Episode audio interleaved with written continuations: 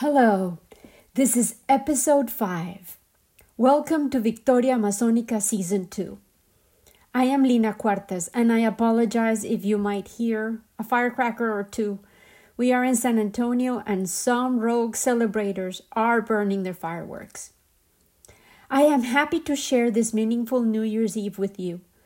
Just as I promised last week, I will share a New Year's memory of my mother's early life. She told me this story when I visited her in 2017, when I visited her in March because I was very worried about her deteriorating health and I decided to spend a week with her. I was already feeling that we were running out of options regarding her constant pain and was always concerned regarding her rapidly diminishing quality of life.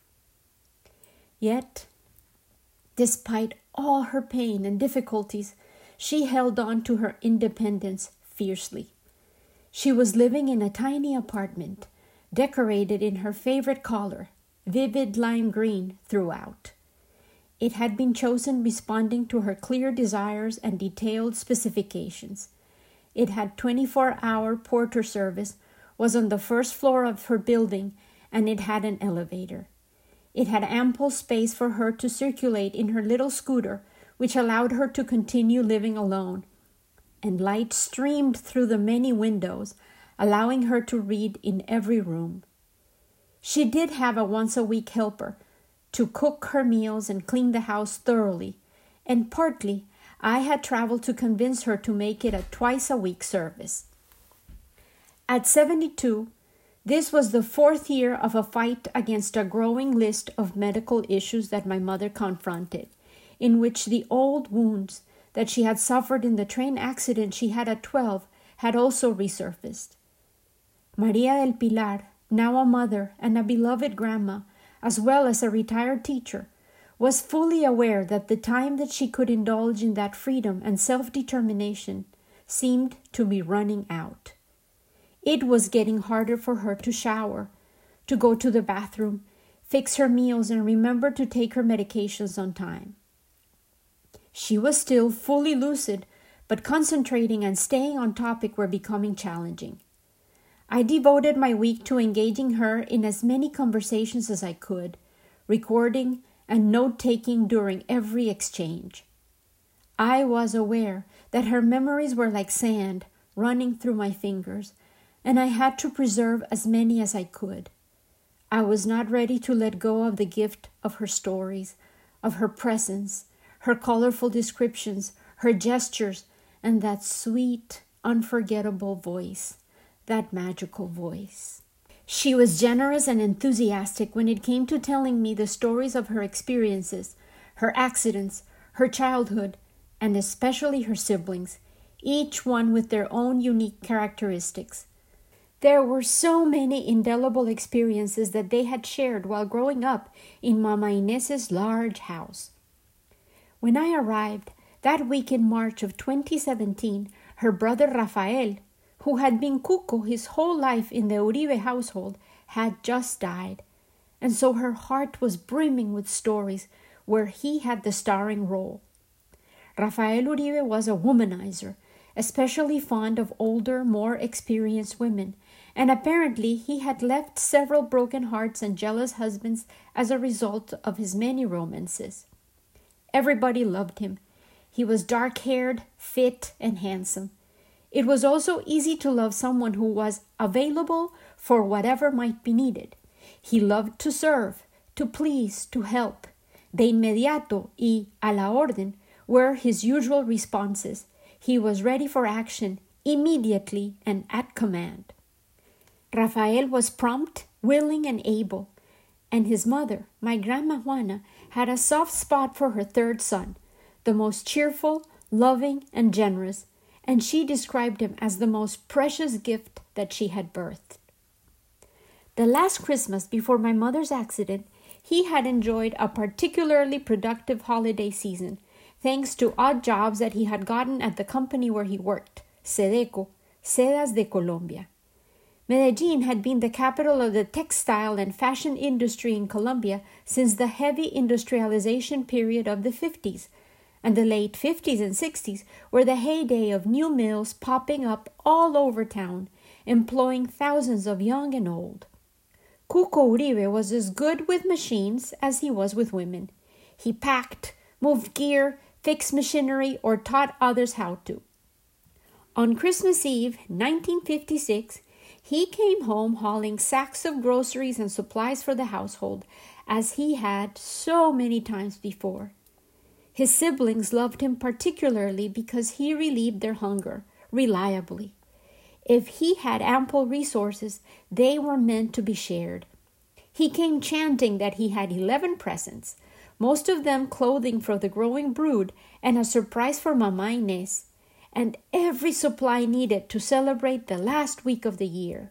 Everything except the pig. So he also had an invitation to go to San Pedro, a nearby town, to get the pig for New Year's Eve. They had usually gone to Rio Negro to buy the pig there, but a few months before, and not for the first time, Cuco had arrived at home a little inebriated, with a gash in his arm and a black eye. He just loved women, and dangerous women even more so. He had then declared that he could not go back to Rio Negro, at least not safely. They did have family in Rio Negro, the beloved Tia Tita that I told you about, and that always meant staying over at her house and having grand adventures in La Finca. But going to San Pedro was a new proposal, and Nena, Maita, Pica, and Mama Inez were the chosen guests. Vámonos, mamá. We'll buy plantain and baby bananas to make patacones, and we will make natilla, buñuelos, and hojuelas. Que viva la Nochebuena! That's, that was Cuco's invitation. His enthusiasm was contagious, and when he was happy, he made them all believe that anything was possible. The traditional Nochebuena was beloved by all. Grandma Juana was always in charge of the natilla, a thick cornmeal custard made with milk, grated fresh coconut, cinnamon, and sometimes raisins. It is very sweet, and it is served with Colombian buñuelos, which are made from corn flour and shredded farmer's cheese. Buñuelos are salty and crispy on the outside and mushy on the inside, and Nena and Pica, my mother, were the experts on the delicate process of frying the buñuelos. If the oil is too hot when you drop the cheese balls in, they explode due to the abundant cheese in the dough, so you have to watch carefully to know when the oil is just right to make the balls beautifully golden and crunchy when you bite. My aunt Maita was always the hojuela expert. Hojuelas are made of wheat flour dough that is flattened with a rolling pin or empty glass bottles and fried in hot oil. They are drizzled with sugar while they are still hot. The Noche Buena or good night delicacies really deserve their name. The sweetness of the natilla dances in your mouth with the cheesy, salty goodness of the buñuelos, and then the sweet, airy crunch of the hojuelas add the perfect ending to the combo. Culinary delights definitely highlighted the end of the year parties. And so, after the joys of Christmas and Noche Buena, the adventure to find the perfect pig for New Year's Eve was undertaken. So, my mother and her sisters and brother were not the only ones shopping for the New Year's pig.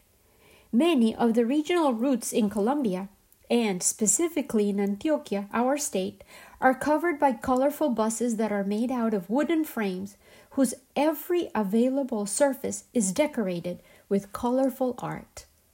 The tops of the buses are outfitted with ample storage space and a wooden platform onto which sacks of coffee, produce, bags of all sorts and sizes, and even cages with chickens often are tightly and creatively stacked.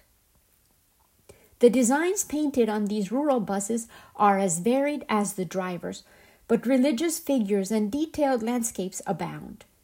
Chivas are truly eye catching, mobile works of art.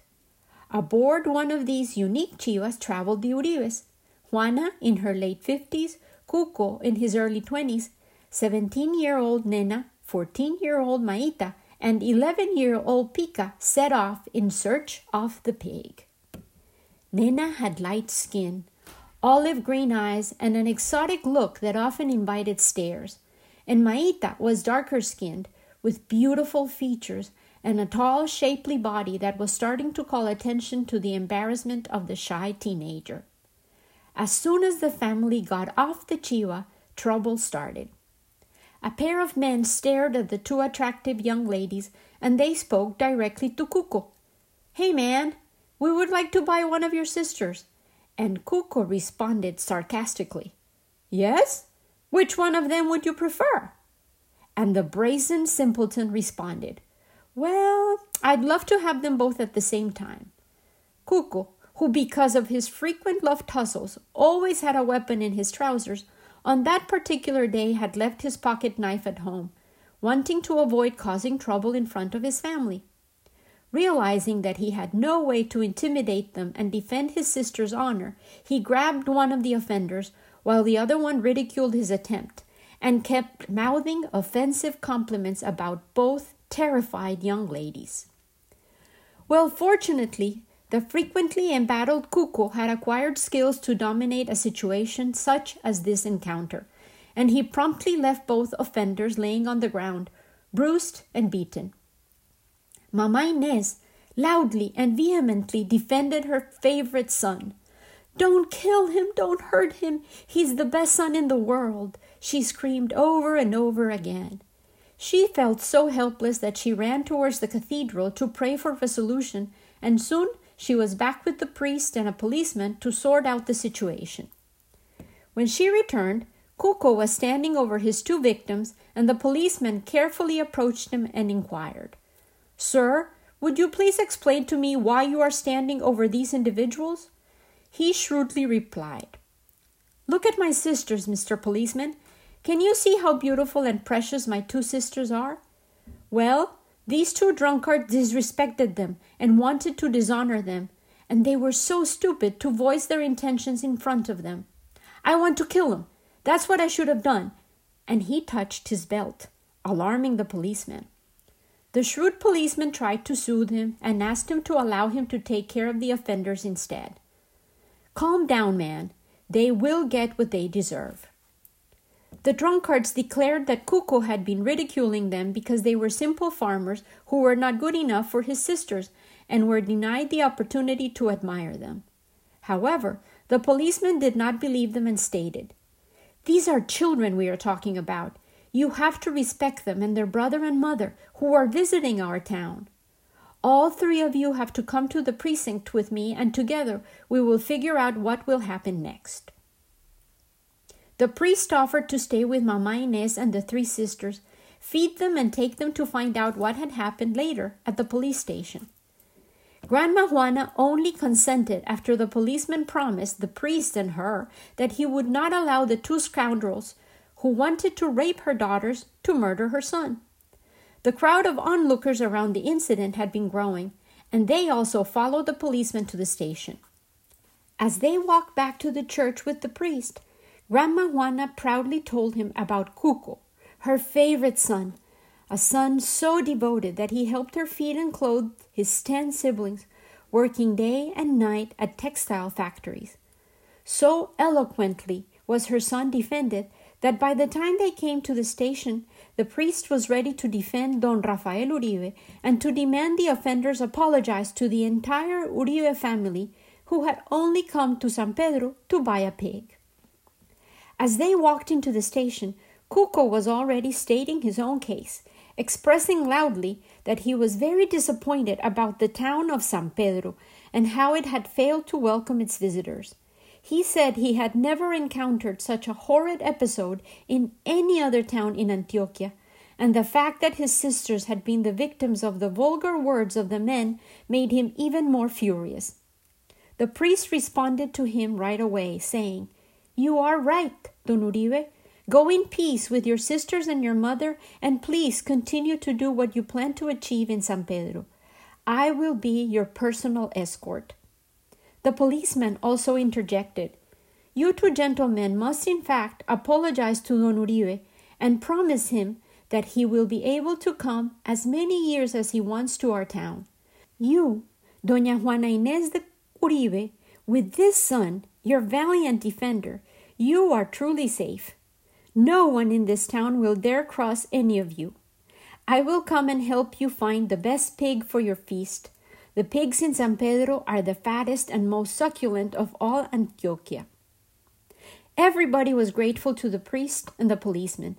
Nena and Maita shyly kissed him gently on his cheek, and by the end of the day, even Cuco was lamenting the new friends he had made and was leaving behind in San Pedro. They did find and take back with them, piled up high on the chiva that took them back to Medellin, a beautiful pig for the New Year's feast.